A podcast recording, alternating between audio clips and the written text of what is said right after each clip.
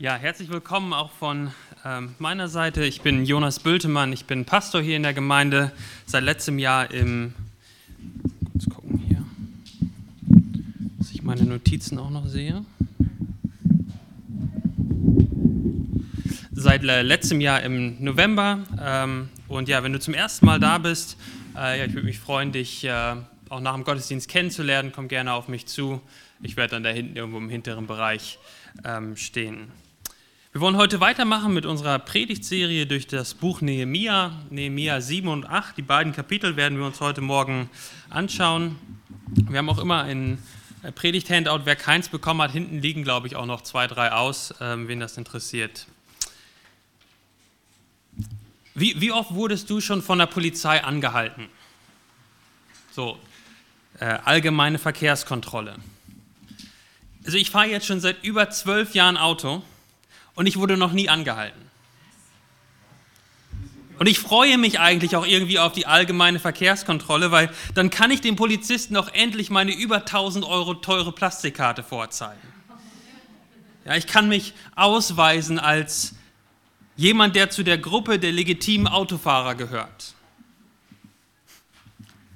Ich gehöre zu der legitimen Gruppe der Autofahrer. Andere Ausweisdokumente, die ich besitze, die brauche ich viel regelmäßiger, zum Beispiel meinen Reisepass, wenn wir zu meiner Familie, nach, zu der Familie von Page nach Amerika fliegen, dann, ähm, dann brauche ich die und du musst vorzeigen und dann kann der Beamte vor mir, sieht dann den, den Reisepass dort liegen und er erkennt, er, er, er kennt mich ja überhaupt nicht, das ist ein wildfremder Mann. Und trotzdem kann er mich angucken und sagen, ja, der gehört zu der Gruppe der Deutschen.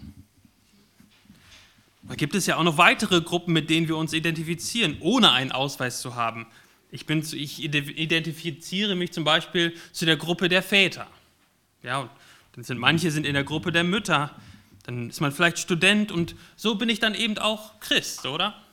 Ich gehöre irgendwie zu der Gruppe der Christen als Christ. Ich gehöre zur Gemeinde. Ich gehöre zum Gottesvolk ich bin Bürger seines Reiches.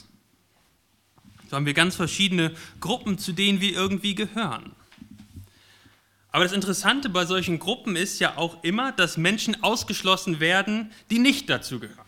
Ja, also Mütter können nicht in der Gruppe der Väter sein. Es gibt die Führerscheinbesitzer und dann gibt es die Gruppe der Menschen, die keine Führerschein haben.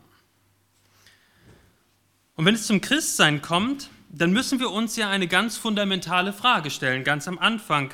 Gibt es überhaupt einen fundamentalen Unterschied zwischen Christen und Nichtchristen? Beten wir nicht irgendwie alle den gleichen Gott an? Woraus, worauf kommt es denn eigentlich an?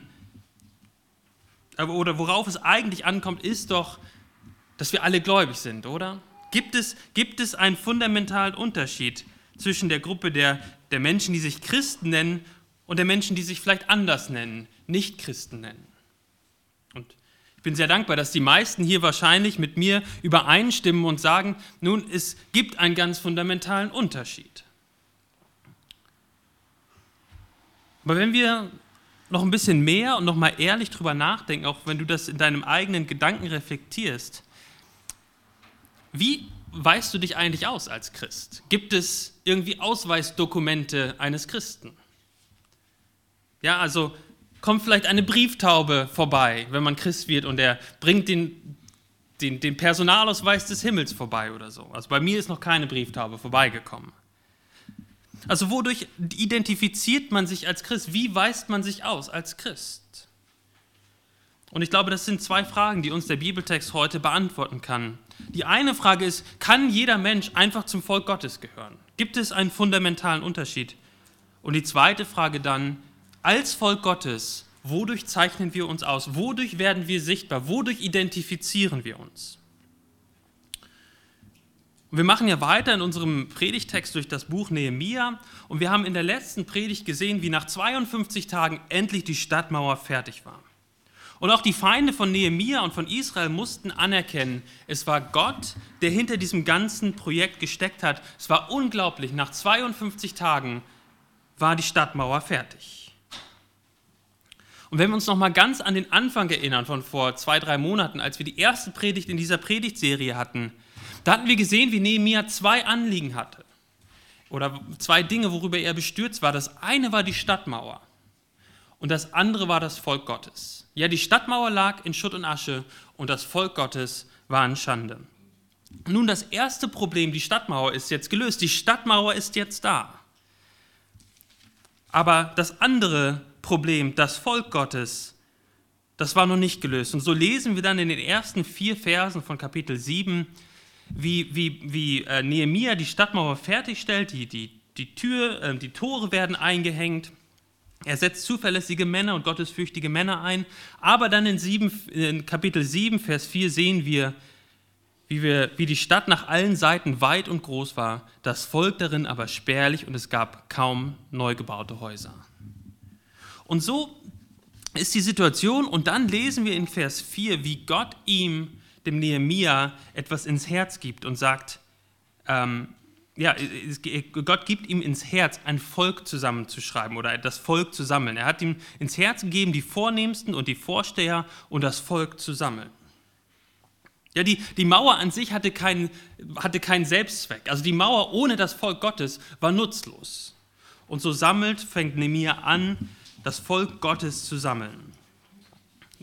Das ist ja ganz interessant. Wir sehen das ja immer wieder bei Nehemia, wie er sein Leben als Nachfolger Gottes lebt, oder? Haben wir schon in Kapitel 1 gesehen, aber hier wieder neu. Nehemia schreibt hier, dass äh, Gott ihm das aufs Herz gelegt hat. Und ich glaube, Nehemia hat keine hörbare Stimme gehört.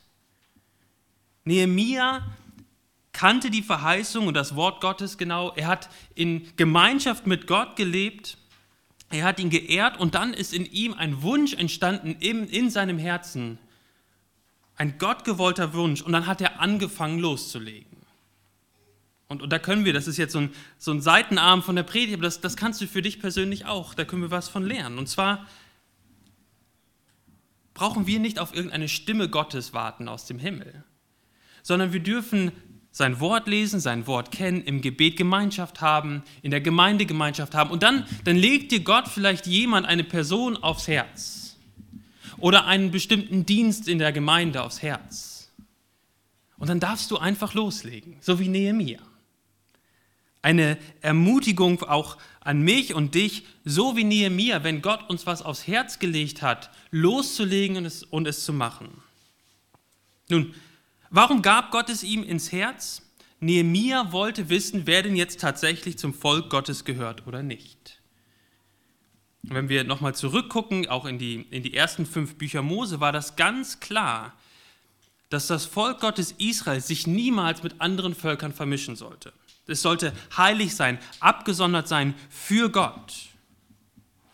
Und um wirklich zum Volk Gottes im Alten Testament zu gehören, musste man entweder von Abraham abstammen oder durch die Beschneidung Jude werden. Also es gab damals im Alten Testament ein klares drinnen und draußen vom Volk Gottes. Und befeuert wird sein Anliegen dann noch von dieser Liste, die er findet, ähm, wir lesen das in Vers, ähm, Vers 5. Und ich fand das Buch mit dem Geschlechtsregister derer, die zuerst heraufgezogen waren. Wenn wir nochmal zurückdenken, die, die, Rück, die Rückkehr aus Babylon äh, der Israeliten ist in drei Wellen passiert. Die erste Welle war mit Zerubabel, da sind einige Juden gekommen, die haben den Tempel aufgebaut. Dann ist eine zweite Welle mit Esra gekommen. Äh, Esra ist der Schriftgelehrter und Priester. Und die dritte Welle ist dann mit Nehemia gekommen. Und Nehemia findet die Aufzeichnung der Menschen, die am, ganz am Anfang dazugekommen sind oder die ganz am Anfang nach Israel gekommen sind. Und, und diese Menschen, die da gekommen sind, die, die hatten, ganz große, die hatten ja, eine ganz große Erwartung. Ähm, die haben ja den Tempel aufgebaut und so. Und, aber dann zu dem Zeitpunkt, als wir, als wir Nehemia begegnen, Nehemia 1, lesen wir, dass das Volk in Schande war. Das heißt, direkt vor dem Kommen von Nehemia nach, Israel, nach Jerusalem war das Volk demoralisiert und in Gefahr, sich ganz aufzulösen. Und Nehemia nutzt wahrscheinlich jetzt diese Liste, diese alte Liste, um die, um die Menschen wieder zu sammeln und zu gucken, wer von denen, die jetzt vor ihm stehen, stammen wirklich von Israel ab. Und wir lesen jetzt nicht die ganze Liste, das geht dann bis Vers 73 äh, in Nehemia 7, aber es gibt zwei zwei Unterschiede, oder es gibt ein, ähm, ja, zwei, zwei, äh, zwei Teile von dieser Liste. Der, der, der erste Teil ist von Vers 6 bis 60. Ja, von Vers 6 bis 60, da werden ganz viele Menschen aufgezeichnet und die können ihre Abstammung auf Abraham nachweisen. Also sie gehören offiziell zum Volk Gottes dazu. Aber dann in Vers 61, das könnt ihr auch nochmal aufschlagen, Kapitel 7, Vers 61. Und diese zogen auch mit heraus, Tel Melach, Tel Hersa, Kerub, Adon und Immer, konnten aber das Haus ihrer Väter und ihrer Abstammung nicht nachweisen, ob sie aus Israel seien. Und so durften diese Menschen erst, wurden diese Menschen erstmal nicht zum Volk Gottes gezählt. Vielleicht denkst du jetzt, das ist ja, ist ja krass. Das sind Leute, die sind mitgezogen, die haben mitgearbeitet. Haben die jetzt überhaupt gar keine Möglichkeit mehr, zum Volk Israel zu gehören? Nur weil sie jetzt nicht ihre Abstammung nachweisen können? Nun, in Esra sehen wir da, in, also in dem, in dem Buch Esra sehen wir, wie die, die, die Leute, die aus Israel, aus Babylon zurückgekommen sind nach Jerusalem, wie sie das Passamal gefeiert haben. Und dort lesen wir, dass die Kinder Israels daran teilnehmen durften und diejenigen, die sich von aller Unreinheit der Heiden im Land abgesondert und sich ihnen angeschlossen hatten, um den Herrn, den Gott Israels zu suchen. Ja, also es waren die Nachkommen, die, ihre, die, die, ihren, äh, die Abraham als Nachkommen haben und die das nachweisen konnten. Und diejenigen, die sich ganz bewusst abgewandt haben von der Ungerechtigkeit und sich dem Herrn, äh, dem Gott Israels untergeordnet haben und auch dem jüdischen Volk. Und vielleicht kennt ihr die, diesen Spruch aus Ruth, Ruth 1, Vers 16, ähm, der, der ganz oft bei Hochzeiten gelesen wird. Denn wo du hingehst, da will ich auch hingehen. Und wo du bleibst, da will ich auch bleiben. Dein Volk ist mein Volk und dein Gott ist mein Gott. Ja, vielleicht kennt ihr da, habt ihr das schon mal gehört auf Hochzeiten. Nun, im Kontext von Ruth ist das keine Liebesbekundung, sondern was Ruth da in diesem, in diesem Kontext macht, ist sagt, ich werde jetzt Jüdin. Ich verlasse meinen Kontext aus Moab, ich, werde, ich, ich konvertiere vom Heid, als, als Heide zum Judentum und sie gehört damit zum Volk Gottes dazu. Also was ganz deutlich wird in dem ganzen Kapitel 7 von Nehemia und auch in der ganzen Bibel im Alten und Neuen Testament, ist, dass es einen Unterschied gibt zwischen dem Volk Gottes und allen anderen Menschen. Und im Alten Testament konntest du nur zum Volk Gottes gehören, wenn du zum jüdischen Volk gehört hast. Entweder durch Geburt oder durch nachträgliche äh, Entscheidung, seine eigene nationale Identität abzulegen und Jude zu werden. Und so ist das heute noch genauso. Es gibt auch heute noch einen klaren Unterschied zwischen denen, die zum Volk Gottes gehören und denen, die nicht zum Volk Gottes gehören. Aber es gibt ganz, einen ganz, ganz entscheidenden Unterschied. Wie wir Teil des Volkes Gottes werden, hat sich verändert. Und wenn wir in das Alte Testament schauen, äh, gerade im zweiten Buch Mose, dort lesen wir, dass Israel der Sohn Gottes genannt wird. Israel, das Volk Israel wird Sohn Gottes genannt. Und das stimmt auch im Alten Testament. Um zu Gott zu gehören, musstest du zu diesem Sohn Gottes gehören. Aber im Neuen Testament mit den Evangelien, wer ist der Sohn Gottes? Wer ist das neue Israel? Der Sohn Gottes ist Jesus Christus. Jesus setzt ja sogar noch einen drauf im Neuen Testament. Er sagt, er ist sogar der Tempel. Was er damit sagt ist, wenn ihr zu Gott kommen wollt, wenn ihr zu Gott gehören wollt, wenn ihr zum Volk Gottes gehören wollt, dann müsst ihr zu mir kommen. Das heißt, heute, um zum, zu Gott zu kommen, zum Volk Gottes zu gehören, muss man nicht mehr Jude werden, sondern Jesus Christus vertrauen. Und das war übrigens in der Apostelgeschichte dann eine riesengroße Frage für die Gemeinde. Selbst die ersten Christen waren sich ganz sicher, man muss erst Jude werden, man muss erst zum Volk der Juden gehören und dann Jesus vertrauen und dann wird man gerettet. Dann, wird man, dann gehört man wirklich zum Volk Gottes dazu. Ein Apostel Petrus musste das lernen. Ihr könnt das nachlesen, Apostelgeschichte 10. Und das Neue Testament macht dann aber eines ganz, ganz deutlich der entscheidende oder das, wodurch wir uns unterscheiden als Volk Gottes von allen anderen Menschen, ist die Frage, wie stehst du zu Jesus? Jesus, dem Gottmensch, den gekreuzigten und auferstandenen König. Ist er dein König? Dienst du ihm oder einem anderen König? Und so ist dieses Denken, was wir manchmal in unserem Kopf haben und vielleicht auch manchmal hören von Predigern und Theologen, es ist ein falsches Denken, wenn wir sagen, naja, im Alten Testament, da geht es um Gericht und Zorn und Bestrafung und Abgrenzung und Exklusivität. Das ist alles Altes Testament. Im Neuen Testament geht es um Annahme, Liebe, Toleranz. Alle sind dabei. Wenn wir das Neue Testament aufmerksam lesen, dann merken wir, dass das Volk Gottes im Neuen Testament genauso exklusiv ist wie im Alten Testament. Was sich aber verändert ist, wie wir dazugehören. Jesus zum Beispiel sagt, meint ihr, dass ich gekommen, gekommen sei, Frieden auf Erden zu bringen? Nein, sage ich euch, sondern vielmehr Entzweiung. Das sind Jesu, Jesu Worte. Was er damit sagt, ist, an seiner Person wird sich die Menschheit in zwei Teile aufteilen. Diejenigen, die zum Volk Gottes dazugehören und diejenigen, die nicht dazugehören. Und so möchte ich dich auch heute Morgen ganz konkret fragen, wo, auf welcher Seite stehst du? Bist du mit Jesus? Vertraust du ihm? Folgst du ihm nach? Ist er dein König und Herr? Findest du Zuflucht in seinen Armen? Glaubst du Jesus? Und so zieht sich dieser Gedanke durch die ganze Bibel, dass es ein drinnen und ein draußen gibt. Und die Bibel spricht auch davon, dass dieses drinnen und draußen auch eine ewige Komponente hat.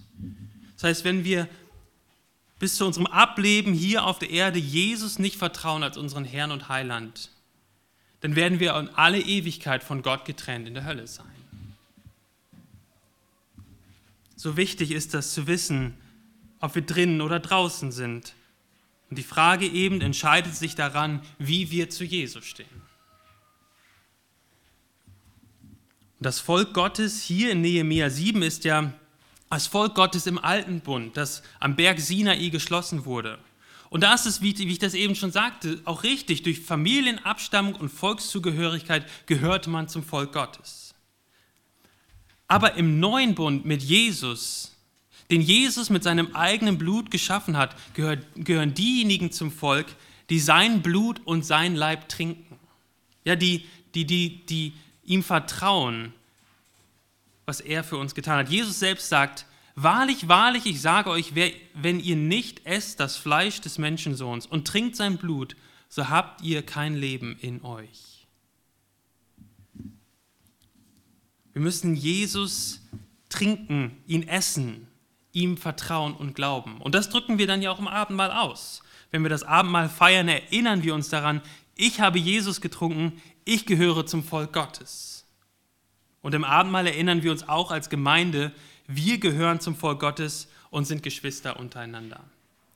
Und vielleicht habt ihr euch schon gewundert, was dieses Bild auf dem Predigt, äh, in, dem, in den Predigtnotizen soll. Das ist ein Bild von dem Wittenberger Reformationsaltar. Und ihr müsst euch das vorstellen, das ist ein großes Bild und das Bild unten ist quasi der Ständer.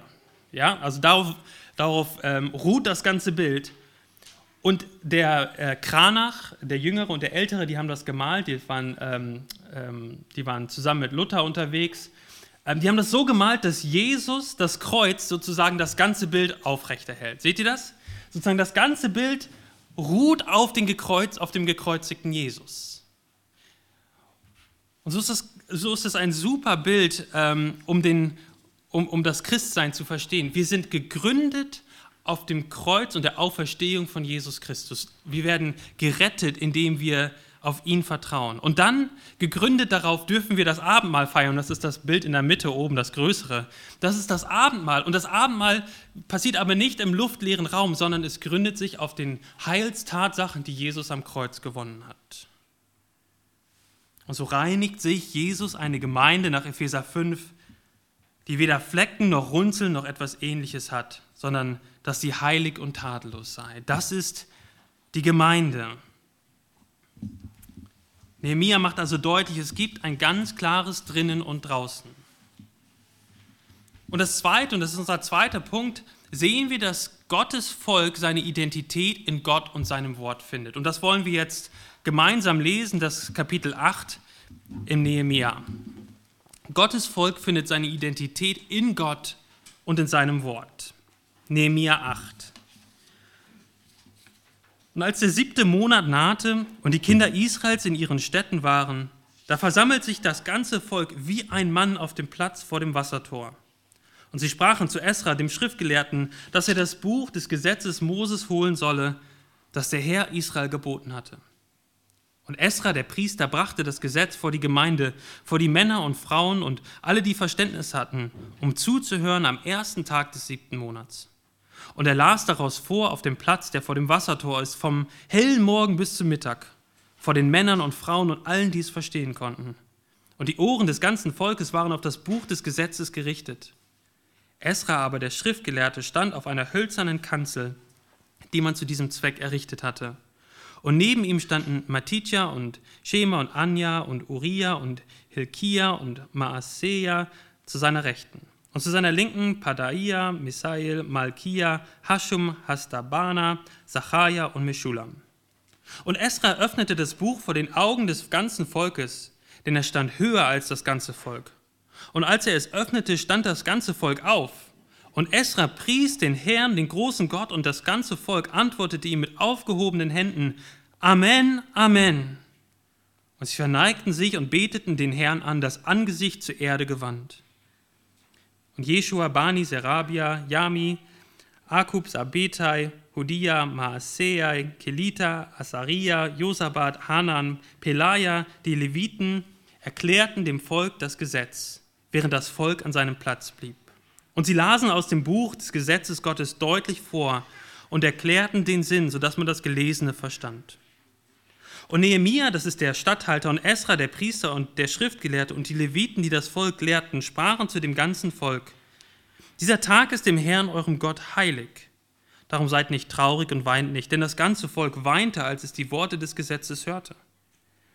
Darum sprach er zu ihnen: Geht hin, esst Fettes und trinkt Süßes und sendet Teile davon auch denen, die nichts für sich zubereitet haben. Denn dieser Tag ist unserem Herrn heilig. Darum seid nicht bekümmert, denn die Freude am Herrn ist eure Stärke. Und die Leviten beruhigten das ganze Volk und sprachen, seid still, denn der Tag ist heilig, seid nicht bekümmert. Und das ganze Volk ging hin, um zu essen und zu trinken und Teile davon zu senden und ein großes Freudenfest zu machen, denn sie hatten die Worte verstanden, die man ihnen verkündigt hatte. Und am zweiten Tag versammelten sich die Familienhäupter des ganzen Volkes, die Priester und die Leviten zu Esra, dem Schriftgelehrten, damit er sie in den Worten des Gesetzes unterrichtete. Und sie fanden im Gesetz, das der Herr durch Mose geboten hatte, geschrieben, dass die Kinder Israels am Fest im siebten Monat in Laubhütten wohnen sollten. Und so ließen sie es verkünden und in allen ihren Städten und in Jerusalem ausrufen und sagen, geht hinaus auf die Berge und holt Ölzweige, Zweige vom wilden Ölbau, Myrtenzweige, Palmzweige und Zweige von dicht belaubten Bäumen, um Laubhütten zu bauen, wie es geschrieben steht. Und das Volk ging hinaus und sie holten die Zweige und machten sich Laubhütten, jeder auf seinem Dach und, ihren Vor und in ihren Vorhöfen und in den Höfen am Haus Gottes und auf dem Platz am Wassertor und auf dem Platz am Tor Ephraim. Und die ganze Gemeinde derer, die aus der Gefangenschaft zurückgekehrt waren, machten Laubhütten und wohnten in den Hütten. Denn die Kinder Israels hatten es seit der Zeit Josuas, des Sohnes Nuns, bis zu diesem Tag nicht so gemacht. Und sie hatten sehr große Freude. Und es wurde im Buch des Gesetzes Gottes gelesen, Tag für Tag, vom ersten Tag bis zum letzten, und sie feierten das Fest sieben Tage lang. Und am achten Tag war eine Festversammlung nach der Vorschrift. Soweit der Predigtext oder der weitere Predigtext unserer Predigt. Und das Erste, was wir hier sehen, ist, das Wort Gottes wird vom Volk Gottes verlangt. Ist euch das aufgefallen in Vers 1? Das ganze Volk kommt zusammen in Jerusalem. Wie ein Mann, ein, wie, wie, ja, wie ein Mann. Und was hat sie dazu getrieben zu kommen? Wer hat es organisiert? Wir wissen es gar nicht genau, oder? Die kommen irgendwie alle zusammen wie ein Mann, lesen wir hier, mit einem einzigen Anliegen. Das ganze Volk kommt zusammen und hat ein Anliegen. Was ist das Anliegen? Esra, gib uns das Wort Gottes. Wir wissen nicht genau, wie das passiert ist, aber Tatsache ist, das ganze Volk kommt zusammen und hat eines im Sinn, wir wollen das Wort Gottes hören. Es ist nicht andersrum. Das ist ja auch richtig, wenn wir das so machen, dass sozusagen Esra sagen würde, kommt, wir verkündigen das Wort Gottes und die Leute kamen. Seht, es ist, es ist andersrum.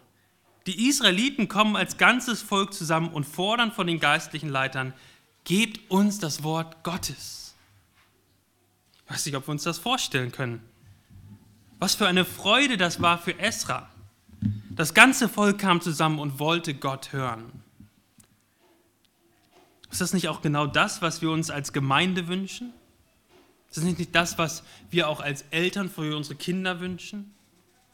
Ist das nicht auch das, was wir für unser eigenes Leben oft wünschen? Echten, tiefen Hunger nach dem Wort Gottes. Jetzt gucken wir uns den Text an und fragen uns, aber wie können wir so einen unglaublichen Hunger und Nachfrage nach dem Wort Gottes produzieren? Nehemia, Esra, sagt uns doch bitte, wie ihr das geschafft hat, habt, dass das ganze Volk zusammenkommt und wie ein Mann nach dem Wort Gottes fragt. Nicht vereinzelt. Das ganze Volk kommt zusammen. Eine Erweckung im Volk Gottes entsteht sie wollen das Wort Gottes hören. Könnt ihr uns da nicht mal ein paar Tipps geben, wie wir das bei uns auch schaffen können, dass das passiert? Und da müssen wir anhalten und sagen, es war die Gnade Gottes, die eine solche Situation nur erklären kann. Eine solche Reaktion kann man nicht produzieren. Es ist die Gnade Gottes, ein besonderes Wirken Gottes unter dem Volk. Natürlich, Nehemia und Esra haben immer dafür gesorgt, dass das Volk Gottes auch auf dem Wort gegründet ist und es hört. Aber es gibt keine magische Formel, die eine solche Reaktion hervorrufen würde. Und das sehen wir auch in der Kirchengeschichte. Der ersten großen Erweckungsbewegung unter George Whitfield zum Beispiel in Amerika im 18. Jahrhundert, da sind tausende Menschen zum Glauben gekommen. Die Leute sind auf die Straßen gekommen und in die, auf die Plätze gekommen und der Whitfield hat gepredigt und es sind tausende Menschen zum Glauben gekommen. Unglaublich. Und dann war die Frage für nachfolgende Generationen von Predigern. Nun, wie kann man das, was ein George Whitfield in der ersten großen Erweckungsbewegung, wie kann man das reproduzieren? Wie schafft man es zu predigen, dass tausende Menschen Buße tun und dazukommen und das Wort Gottes hören wollen? Und da gab es dann Leute, die gesagt haben, wenn du Erweckung haben willst, wenn du eine solche Erweckung haben willst wie bei, bei Whitfield oder wie auch hier in Nehemiah, dass das ganze Volk zusammenkommt, dann kannst du das produzieren. Du musst diese zehn Dinge tun. Und dann müssen wir vom Wort Gottes sagen, wir können Bekehrung und Erweckung nicht produzieren. Bekehrung und auch Erweckungsbewegung, auch in der Geschichte, entstehen, wenn Gott in seiner Gnade durch sein Wort Gottes wirkt. In einer ganz besonderen Weise. Aber wir können das nicht produzieren. Es gibt nicht diese zehn Dinge, die wir tun können, und dann sehen wir eine Riesenerweckung.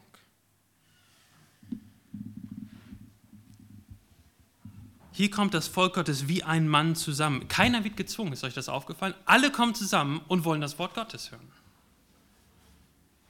Ich glaube, das ist ganz wichtig, auch für uns anzuhalten und zu realisieren, gezwungener Glaube, wie auch immer der dann erzwungen ist, ist kein biblischer Glaube. Und ich glaube, bei gezwungenem Glauben gibt es zwei Gefahren.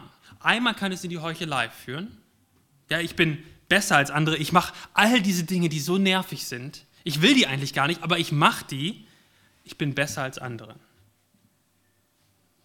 Und die, die andere Reaktion, die passieren kann, ist plötzliche Abkehr. Menschen, die aus Zwang glauben, sind von außen vielleicht erstmal nicht von Gläubigen zu unterscheiden. Sie machen noch genau die gleichen Dinge. Aber irgendwann wird der Druck und der Zwang zu groß und es zerplatzt alles wie ein Ballon unter zu großem Druck. Biblischer Glaube ist ein Glaube, der aus dem Herzen kommt und das möchte, das Wort Gottes möchte. Und wir sehen hier in Nehemia ein Volk Gottes oder das Volk Gottes, wie es, wie es das Wort Gottes verlangt. Und das nächste, was wir dann hier sehen, ist, dass das Volk Gottes durch, oder dass das Volk Gottes hier durch Liebe und Ehrfurcht zum Wort Gottes charakterisiert ist. Ist euch das aufgefallen in den Versen 5 und 6? Ja, Nehemiah öffnet das Buch Gottes vor dem, äh, vor, vor, vor, dem, vor dem Volk. Und was passiert mit dem Volk? Was macht das Volk? Und das Ganze in Vers 6. Und das ganze Volk antwortete ihm mit aufgehobenen Händen, Amen, Amen. Und sie verneigten sich und beteten den Herrn an, das Angesicht zur Erde gewandt. Der, ihr König, Gott selbst, spricht zu ihnen. Und sie stehen demütig, und das wird ja durch diese Holzkanzel nochmal ganz deutlich. Esra steht über dem Volk und er liest das, die Bibel vor oder die, die, die Torah vor, das Wort Gottes. Und das Volk Gottes ist unter dem Wort Gottes. Ja, wir stehen nicht über dem Wort Gottes und sagen, was es bedeutet. Nein, nein, wir als Volk Gottes stehen unter dem Wort Gottes. Und das ist übrigens auch das, was in dem Bild deutlich wird und was man auch in vielen Kirchen noch sieht, dass die Kanzel erhöht ist. Ja, oft sieht man das, wenn ihr auch besonders in evangelischen Kirchen, sieht man oft eine Kanzel so links oder rechts und die Kanzeln sind immer erhöht, sodass das Wort Gottes oder dass das Volk Gottes unter dem Wort Gottes ist. Wir haben, also das Erste, was wir hier sehen, ist, dass das, Wort, dass das Volk Gottes das Wort Gottes verlangt. Das Zweite ist, dass das Wort Gottes vor allen öffentlich vorgelesen wird. Ja, also das lesen wir in den Versen 2 bis 4. Sie sitzen da und hören für Stunden das Wort Gottes vorgelesen. Und sie hören es auch nicht mit zusammengekniffenen Lippen oder irgendwie ähm, unruhig, sondern sie hören es, wir lesen das in Vers 3, ähm, ja, sie hingen mit ihren Ohren an dem, an dem Gesetz. Es waren die Worte ihres Gottes und Königs der die Stadtmauer gegeben hatte, der alle Vorstellungen gesprengt hatte, das Volk Gottes wieder zusammengeführt. Und jetzt sitzen sie hier als Volk Gottes innerhalb der Stadtmauern und sie hören auf die Worte ihres Königs, auf die Worte Gottes. Und, und wenn wir hier zusammenkommen als Gemeinde, wir, wir wurden nicht aus Ägypten gerettet. Wir wurden nicht aus Babylonien errettet sondern wir als Gemeinde, wir als Christen wurden gerettet aus der Versklavung unserer Sünden, raus aus dem Reich des Satans, hinein in eine Beziehung mit Gott und hinein in sein heiliges Reich, das einmal sichtbar für alle aufgerichtet wird. Und jedes Mal, wenn wir das Wort Gottes hören, auch hier heute Morgen, als wir es gehört haben, vorgelesen bekommen haben, dann hören wir die Worte unseres Königs, die Worte unseres Retters, die Worte von Jesus, der sich für seine Gemeinde hingegeben hat, sind nicht einfach die Worte eines fernen Gottes, sondern die Worte Gottes, der uns liebt und von dem wir abhängig sind. So werden wir auch in der Bibel immer wieder herausgefordert, das Wort Gottes vorzulesen.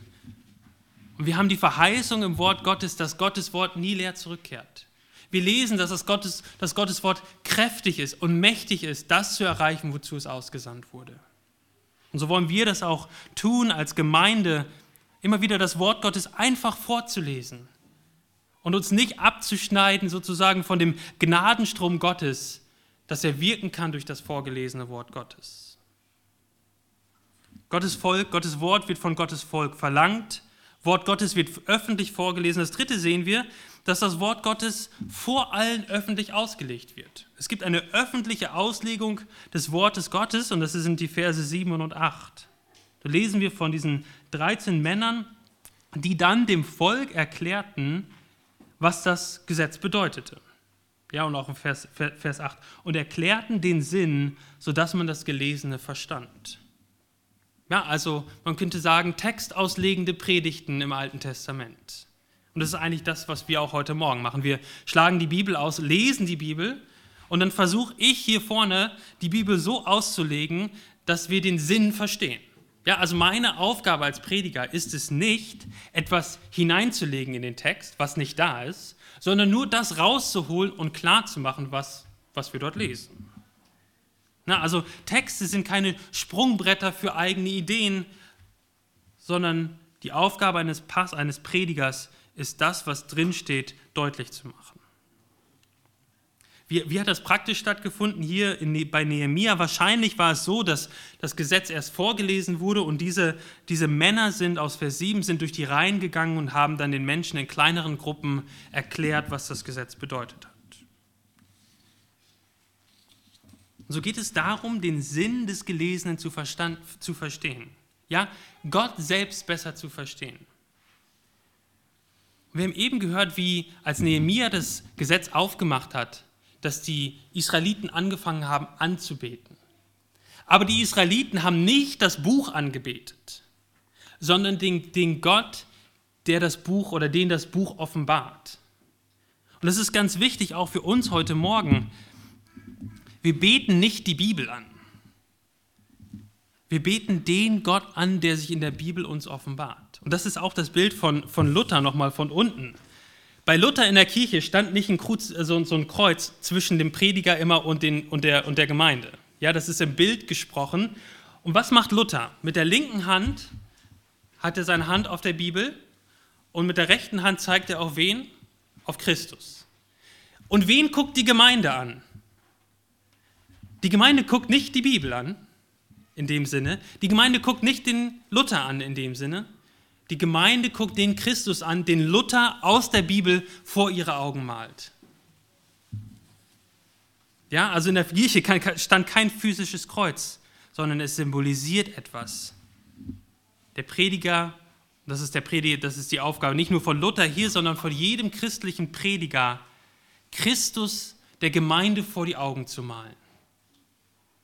Damit die Gemeinde Christus sieht und sich in ihm festmacht und gestärkt wird. Aber leider haben die Schriftgelehrten der damaligen Zeit angefangen, Dinge hinzuzufügen. Das, was wir, ihr wisst ja, im Neuen Testament, in den Evangelien, begegnen wir ganz vielen Schriftgelehrten. Jesus hat viele Gespräche mit Schriftgelehrten. Und diese Schriftgelehrten finden ihren Anfang genau hier in Nehemia. Leute, die angefangen haben, das Wort Gottes auszulegen. Und was die Schriftgelehrten dann aber nicht gemacht haben, sie haben nicht das Wort, den Sinn dargestellt, sondern sie haben Zusatzgesetze reingebaut. Und so kommen wir dann im Neuen Testament zu den Schriftgelehrten, die den Sinn des Alten Testamentes völlig verdreht haben. Und Jesus muss ihnen immer wieder deutlich machen, wie man das Gesetz, wie man das Alte Testament richtig auslegt. Und der Höhepunkt, der Höhepunkt dieser dieser, dieser Auslegung finden wir unter anderem bei den Emmaus-Jüngern. Ich weiß nicht, ob ihr die kennt, die Emmaus-Jünger. Und dann lesen wir dort, dass Jesus den Emmaus-Jüngern Nachhilfeunterricht gibt. Ja, dort, dort lesen wir, und Jesus begann bei Mose und bei allen Propheten und legte ihnen in allen Schriften aus, was sich auf ihn bezieht. Jesus hat das Alte Testament genommen und gesagt, Leute, guckt mal, ihr beiden, hier in 1. Mose, 1. Mose 3, Vers 15, das war, das war über mich. Guck mal hier, König David, das war über mich. Und so dürfen wir aus der ganzen Bibel, aus dem Alten Testament und aus dem Neuen Testament, dürfen wir predigen. Und das Ziel einer Predigt ist es, Christus vor die Augen zu malen, der Gemeinde vor die Augen zu malen. Den Sinn der Bibel zu erklären, ist aufzuzeigen, wie Jesus die Mitte der ganzen Schrift ist. Christus muss uns vor die Augen gemalt werden. Und der Prediger und auch unsere Gemeinde, wir sollten von dem so, wir sollten so ähm, über unser Christsein und auch über unsere Prioritäten nachdenken, wie, wie Paulus es gemacht hat. Der sagte, ich hatte mir nichts vorgenommen, unter euch, unter euch nichts anderes zu wissen, als nur Jesus Christus und zwar als gekreuzigt. Und das hat er zu den Korinthern geschrieben. Das war das, der Kern der Botschaft von Paulus. Und das sollte auch der Kern unserer Botschaft sein, weil Jesus selbst so, gesagt, äh, das so gedacht hat. Jesus hat aufgezeigt, wie alles in der Bibel auf ihn hinweist. Und noch in einem Nebensatz, im, in Nehemia lesen wir, wie Frauen und Männer und alle, die es verstehen konnten, da waren. Also Frauen und Männer und auch alle, alle möglichen Altersgruppen. Und auch Luther, es ist ganz interessant, er predigt zu einer Gemeinde mit Kindern. Wenn ihr mal ganz genau reinguckt, da, sitzen Kinder drin. Und unter anderem seine eigenen Kinder, die wurden da auch mit reingemalt. Ähm, und könnte da jetzt noch viel überlegen und was sagen, aber grundsätzlich auch unsere Kinder, und deswegen bin ich so dankbar auch für den Kindergottesdienst, unsere Kinder müssen lernen, die Bibel christologisch zu lesen. Ja, also es ist einfach ein, ein, äh, ein äh, wie sagt man auf, auf, Deutsch, jetzt fällt mir nur das Englische ein, fancy word, also ein, ein toller Ausdruck, zu sagen, man muss, in, muss aus jeder Geschichte versuchen zu zeigen, wie sich das mit Christus verbindet. Weil Jesus die Mitte der Bibel ist und alles vor ihm auf ihn hin zeigt. und alles nach ihm von ihm fließt. Und das vierte, was wir hier sehen, das ist unser vorletzter Punkt, besondere Menschen werden gelehrt, um im privaten Menschen anzuleiten. Habt ihr das gesehen, Vers 13? Dort lesen wir, und am zweiten Tag versammelten sich die Familienhäupter des ganzen Volkes, also die Familienhäupter, alleine nicht alle, die Priester und die Leviten zu Esra, dem Schriftgelehrten, damit er sie in den Worten des Gesetzes unterrichtete. Also Familienhäupter wurden besonders gelehrt, damit sie sich dann umdrehen konnten und ihren eigenen Familien lehren konnten. Und das ist quasi das alttestamentliche Jüngerschaftsprogramm, das wir hier sehen. Da könnte man auch noch viel, viel zu sagen, ähm, aber ganz grundsätzlich, ja, das öffentliche Vorlesen, das öffentliche Erklären, aber dann auch das Lehren von besonderen Personen mit Einfluss, damit die sich dann umdrehen können und weiterlehren können. Und das Fünfte, was wir hier sehen, ist, dass Gottes Wort ähm, eine öffentliche Reaktion hervorruft. Gottes Wort ruft eine öffentliche Reaktion hervor. Was ist diese Reaktion? Die Reaktion ist, dass sie weinen und wehklagen. Ist euch das aufgefallen in Vers 9? Sie weinen und sie wehklagen. Und wahrscheinlich haben sie geweint, weil sie erkannt haben, wir als Volk Gottes haben über die letzten Jahrhunderte uns von Gott entfernt und gegen Gott gelebt. Und jetzt wollen wir das ernst nehmen, aber es war so niederschmetternd. Es war so ernüchternd, das zu sehen. Aber was macht Nehemia? Ne-, Nehemia erinnert sie dreimal an Folgendes. Er sagt, dieser Tag ist heilig, darum freut euch. Weiß nicht, ob euch das irgendwie komisch vorkommt. Mir, als ich das gelesen habe, das kam mir komisch vor. Ich, heilig ist immer irgendwie traurig und andächtig für mich. Das, das verbinde ich damit. Der Tag war heilig und deswegen sollten sie sich freuen und nicht weinen. Warum war dieser Tag heilig? Guckt doch mal in Vers 12.